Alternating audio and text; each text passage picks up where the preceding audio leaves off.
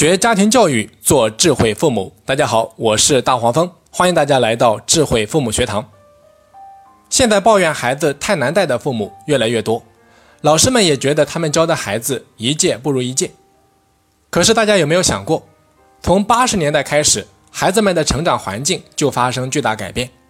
我们现在面对的教育对象是九零后、零零后，他们大都是独生子女。也是伴随着互联网的发展成长起来的一代人。其实孩子们也有很多苦恼，只是我们没有深入了解罢了。那接下来就让我们一起深入的探讨一下九零后和零零后他们的成长轨迹以及心理状态。今天的这一堂课是来自上海的一位老师，因为我觉得内容特别好，所以就拿出来分享给大家。这位老师是这么说的。正如教育家怀特所言，教育不是为了教人谋生，而是教人创造生活。现如今的家庭教育之难，难在什么地方？难在我们的教育有太多的悖论和问题需要面对。各位家长，我先问你们一个问题：你了解现在的孩子吗？那假如我们不了解现在的孩子，不能从本质上来把握。那么学校教育也好，家庭教育也罢，都不会在点子上。其实从一九九三年以后，孩子们就开始不一样了。为什么这么说呢？理由是一九九三年中国取缔了粮票，年纪大一点的应该都还有印象。在中国这样一个国家里面，取缔了粮票意味着什么？我们吃饭不愁了。当一个民族吃饭不愁。尤其是到我们这样的民族吃饭不愁的时候，我们会愁什么呢？你会发现，我们的需要开始变得不一样了，人对人的需要不一样了，家长对孩子的需要不一样了，人对社会的需要不一样了，社会对人的需要也不一样了。我们来看一下九三年以后出生的人，他们的基本特征。首先，他们都是家里的独生子女。独生子女有什么样的人生感受呢？你可以去试试。比如说到春天的时候，买一只刚刚生出来的小鸡，养着它，给它好吃好喝。你看看是不是两个礼拜之后，小鸡就死掉了？为什么？因为小鸡也会孤独。所以现在的孩子，他们都是带着天生的孤独感来到这个世界。那么孤独会有哪些麻烦呢？第一，人一孤独。就会无端伤感，莫名其妙流眼泪。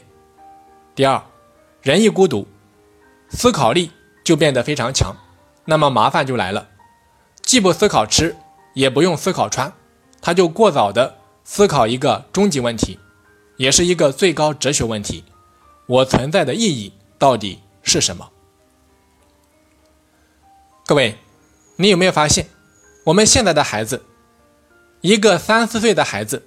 他都会坐在那里发呆了，你也不知道他的小脑袋里面到底在想些什么。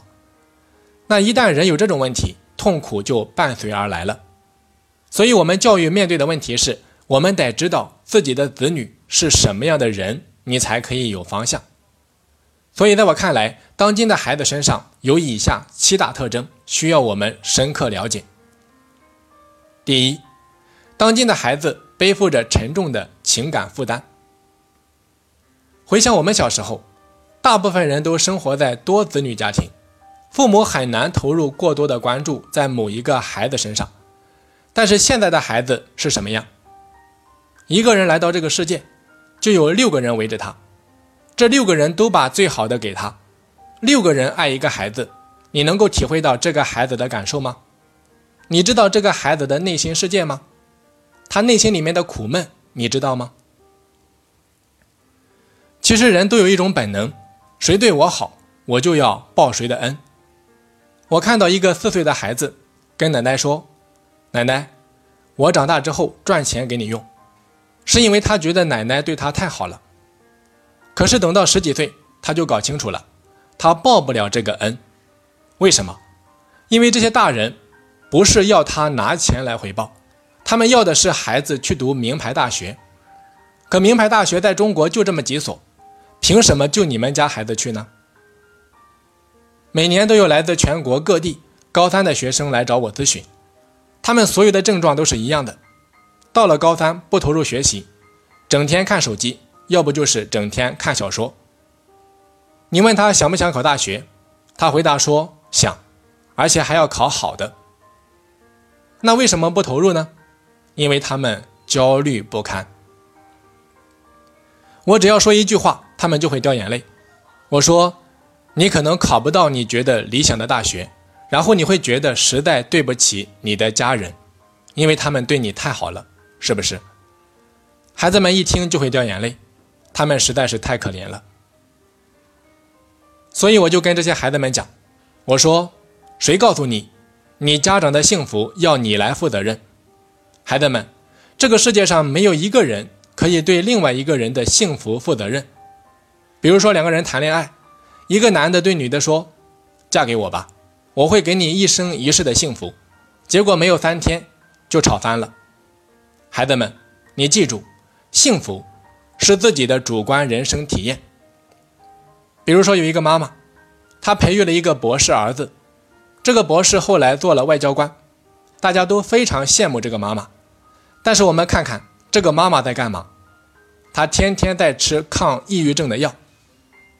还有一个妈妈，她的儿子只不过是一个普通工人，但是我们看到的是这个妈妈天天在乐呵呵的搓麻将。所以，幸福不是别人能给的，而是自己的主观体验。父母们一定要告诉孩子，不要背这个包袱，轻装往前走，这个才是给孩子正能量。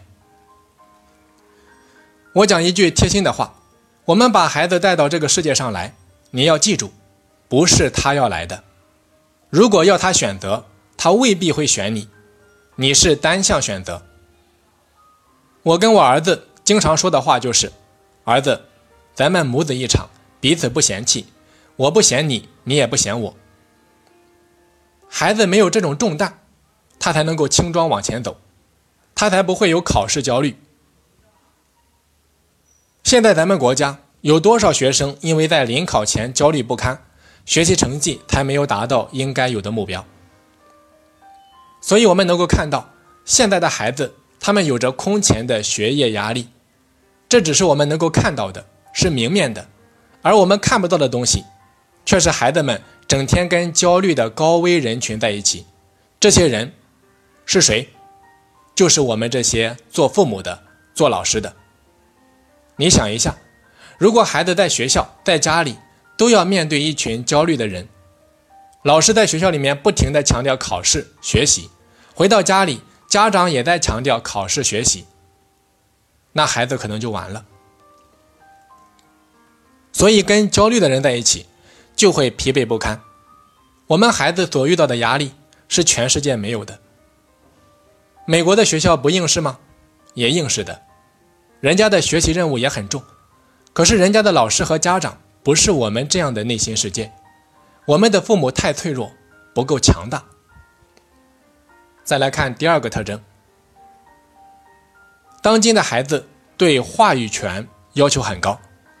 现在的孩子第二个特征就是对话语权要求非常高，这绝对是一个很特殊的现象，在中国几千年都是没有的。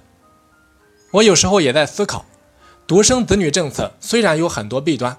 但是它会推动民主进程，为什么呢？首先，人的环境不一样。我们小时候被教育成大人说话，小孩别插嘴，我们认为这是天经地义的。现在孩子生活是这样的，他在家里没有兄弟姐妹，直接跟大人对话。为什么你说话我不可以说话呢？反过来看，我们现在的学校教育还是秉承老一套。我们经常可以看到。有的中学生被老师教育的时候，老师在前面训他，他在后面直接跟老师讲：“你讲好了，差不多讲好了吧？我可以进教室了吗？”他根本不会听你讲的。为什么？因为你不了解他对话语权要求很高，你没有给他平等的对话。曾经有一个老总找我，他说有一个名牌大学的实习生，这个实习生啊。在开会的时候负责做记录。会上老总发完言，实习生说：“我也来讲一下吧。”老董说：“怎么轮到你讲了？”他说：“为什么我不可以讲？我也懂啊，我也了解啊。”于是啊，这个老董就看不懂了。后来我就跟他说：“我说你要看懂，他们对话语权要求很高。如果你不让他有话语权的可能性，他就到网上去说。总而言之，你是管不住他的，你也堵不住他。所以各位，你想一下。”有这种平等话语权要求的民族，他怎么是不进步的呢？这是对我们几千年文化的一种挑战。你要面对的是我们的文化怎么来衔接？只有把它衔接好了以后，孩子们才能够平稳的过渡，而不受到他前代人的压制。这些啊，都是我们所遇到的和面临的一些空前的问题。再来看。第三个特征，当今的孩子知识面宽广。各位家长和老师，你不要生气。现在的孩子他未必是要到你这里来学习知识的。其实好多课程都有光盘，他完全可以买来光盘自己学习，而且都是名师讲的。现在的老师没有权威性，不像我们小时候，家里面如果没有一本书，老师就是百科全书。现在没有这样的老师，你也别指望你做这样的老师，或者说你可能得不到这样的老师的感受。如果老师不能够理解这一点，你就会打击学生，就否定现在的学生不如过去的学生。其实这就是时代的特征，跟不上的话，那是老师自己的问题。在上海，有的孩子读初中的时候，就已经走过半个地球了。老师在教室里面讲加拿大，学生说：“我在加拿大待过很长时间。”老师，你去过没有？那么各位，这个书怎么教？我讲的都是非常实际的案例。教育要针对这些问题，你才能够对未来的学生有用。再来看第四个特征，当今的孩子都很善良。我们所有的九三年以后的孩子父母。都会说他们的孩子有这样那样的缺点，但是有一点，孩子是非常善良的，这就是中国的希望所在。理由如下：你在马路上，但凡看到一个乞丐，小孩子的脚步就有点迈不开了，他会拖住妈妈尽量慢一点，实际上他想让妈妈捐一点钱给这个乞丐。小孩子很善良，原因是他有爱，他是浸润在爱当中长大的，他是。在一个物质丰厚的时代里面长大的，这样的人他一定善良，一定有爱心。爱心不是空穴来风，他是有条件的。现在的孩子具备了基础条件，所以他有同情心，他同情弱者，他爱别人，所以他的道德判断水平要比我们这代人高多了。因为不同的身世，两代人的道德水准是不同的，所以我觉得非常有信心，后面的年轻人他们会越来越好。这一代孩子是有希望的，我们做家长的绝对不要辜负了他们，他们都是好孩子。再来看第五个特征，当今都市孩子现实感非常弱。当今都市孩子现实感非常弱，也是教育的结果。我们的孩子从小到大，一切现实事物都被替代了，他们只知道好好学习，而我们的学校也没有提供给孩子处理事物的可能性。除了学习和补课，没有什么其他活动。孩子在现代化的电脑世界里面生活，现实感自然很弱。他们在虚拟的世界里面体会到真实感，在真实的世界里面反而会有虚拟感，这就是他们的特征。比如现在的中学生都在玩手办，人数比例大概是一比四。什么叫手办？手办就是以日本动漫为模板所制作的那些玩偶。他一个人跟这些玩偶在玩，有的时候玩偶还带有一些色情。一个男孩子玩到他会爱上这个玩偶，然后就会在虚拟世界里面捣鼓真实感。他们在网上交流，似乎这个玩偶是一个活人一样，最后反而在真实世界里面会有虚拟感。两个人在网上聊好了以后，准备见面，坐在一起，居然没有话，不知道说什么。结果说：“咱们还是到网上说吧，再见。”然后就真的到网上去说了。有一个场景，有几个四五岁的孩子，他们在一间没有大人的房间里。如果按照我们以往的常识来看，这个房间一定会炸翻天。但是现实是，房门一打开，鸦雀无声，每个小孩都很安静，比老人院还宁静。这就是我们的孩子，他们一不怕死，二不怕苦。你跟孩子说不好好学习，将来会过什么样的苦日子？他会跟你说不可能的。如果到那天，我会去死的。人家连死都不怕。害怕什么？让我们怎么教育？我不知道在座的有没有德育校长，如果有，请思考一下，我们现在中小学的德育活动应该做什么？因为孩子们现实感很弱，学校应该提供这样的帮助：模拟法庭、模拟超市、模拟社区，应该去搞这些东西。比如说，有一个高中生跟我说。他说：“学校请来一个老掉牙的战争年代的老军人，跟他们讲，我们战争年代如此艰苦，你们这些人到现在满脑子资产阶级思想，天天想着穿名牌。”那个高中生说：“老爷爷，你们革命不就是为了让我们穿名牌吗？不然又是为了什么呢？”所以啊，我们的德育教育真该动动脑筋了。孩子们缺什么，我们要给他什么。这些都是值得我们思考的问题。德育教育是育人，不是灌输某些东西。你要把他育成一个健康的人，不然一个没有现实感的人，到后来他的人格就会出问题。曾经有一个重点中学的学生，他带了一个手机给我们看，他说：“老师，我们在玩这个东西。”我一看吓一跳，一人割自己一刀，很好玩吗？这种行为我们怎么理解？这就是现实感缺乏的表现。他必须这样做，才能够找到自己真实的存在。可惜我们教育者全然不知，我们只知道他们的成绩上去了还是下去了，而成绩下来又有太多的因素。我们一定要了解我们的孩子，这些都是他们内心的一些痛苦点。再来看第六个特征。当今的孩子对个性化生活要求非常高。我们小时候被教育成你是大海里的一滴水，你是沙漠里的一粒沙。现在的孩子是，我来过了，雁过留声，你们怎么可以不知道我来过呢？他必须要展现个性。那么我们的教育允许吗？设计出来让他展现个性的平台了吗？我们的班级班会是不是提供了呢？曾经有一个孩子跑到我这边，说他非要留长发，穿花衣服，校服到门口就脱掉了。结果教导主任跟他说：“要是不剪头发，你就不要来了。”后来我打电话给他的班主任，我说：“你知道吗？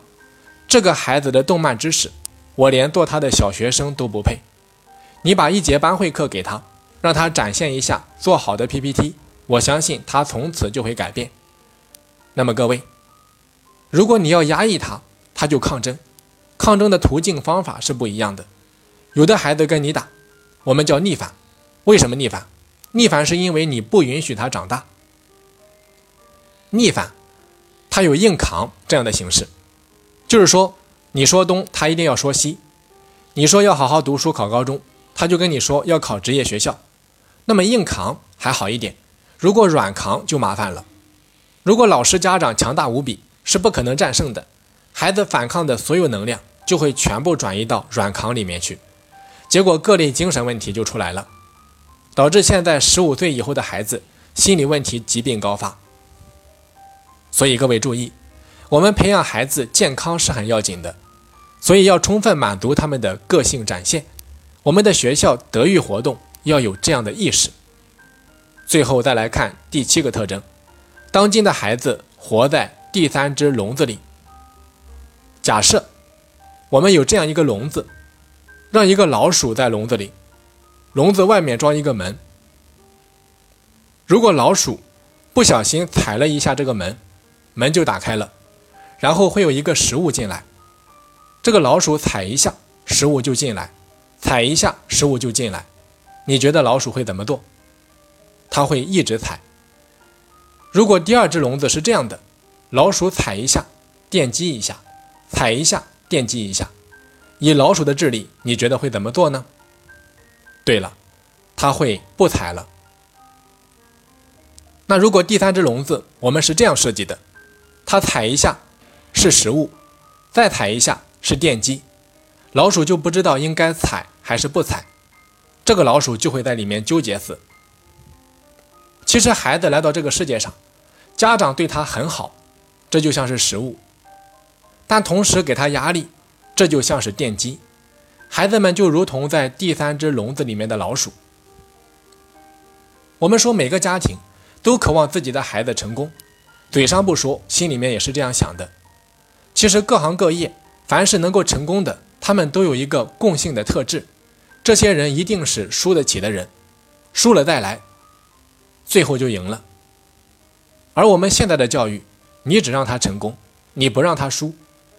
家长们见到孩子回到家之后，第一句话就会问：“宝贝，今天得了几个五角星？”一个。那小明得了几个？两个。你明天一定要超过他，你要拿三个。我想问在场的幼儿园的家长们：你跟儿子下棋，他会输吗？他肯输吗？十个有九个孩子是不肯输的，有的孩子还会拿着象棋砸妈妈的头，他输了就急。为什么会这样呢？你想要让他成功，却不让他有成功的品质。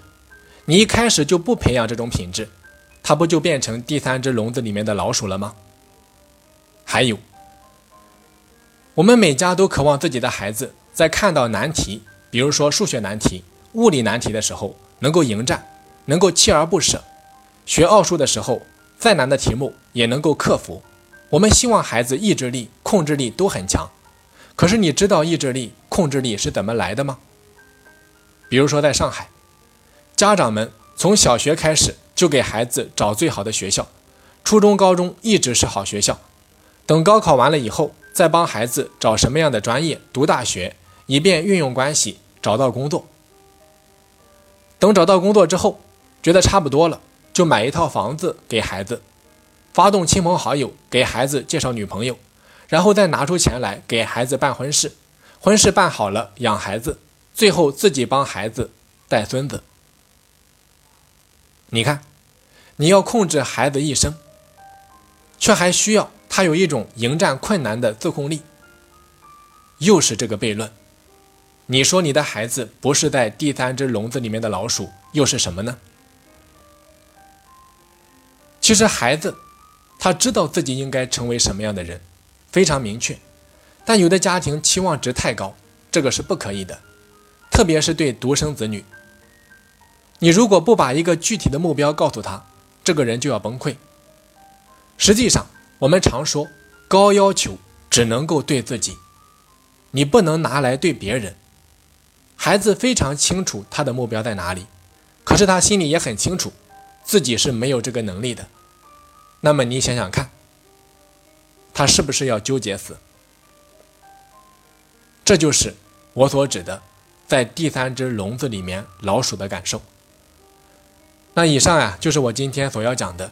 我希望听完这堂课的父母或者老师，我们可以重新的了解一下这一代人他们到底需要什么。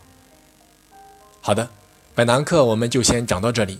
我是大黄蜂，下期再见。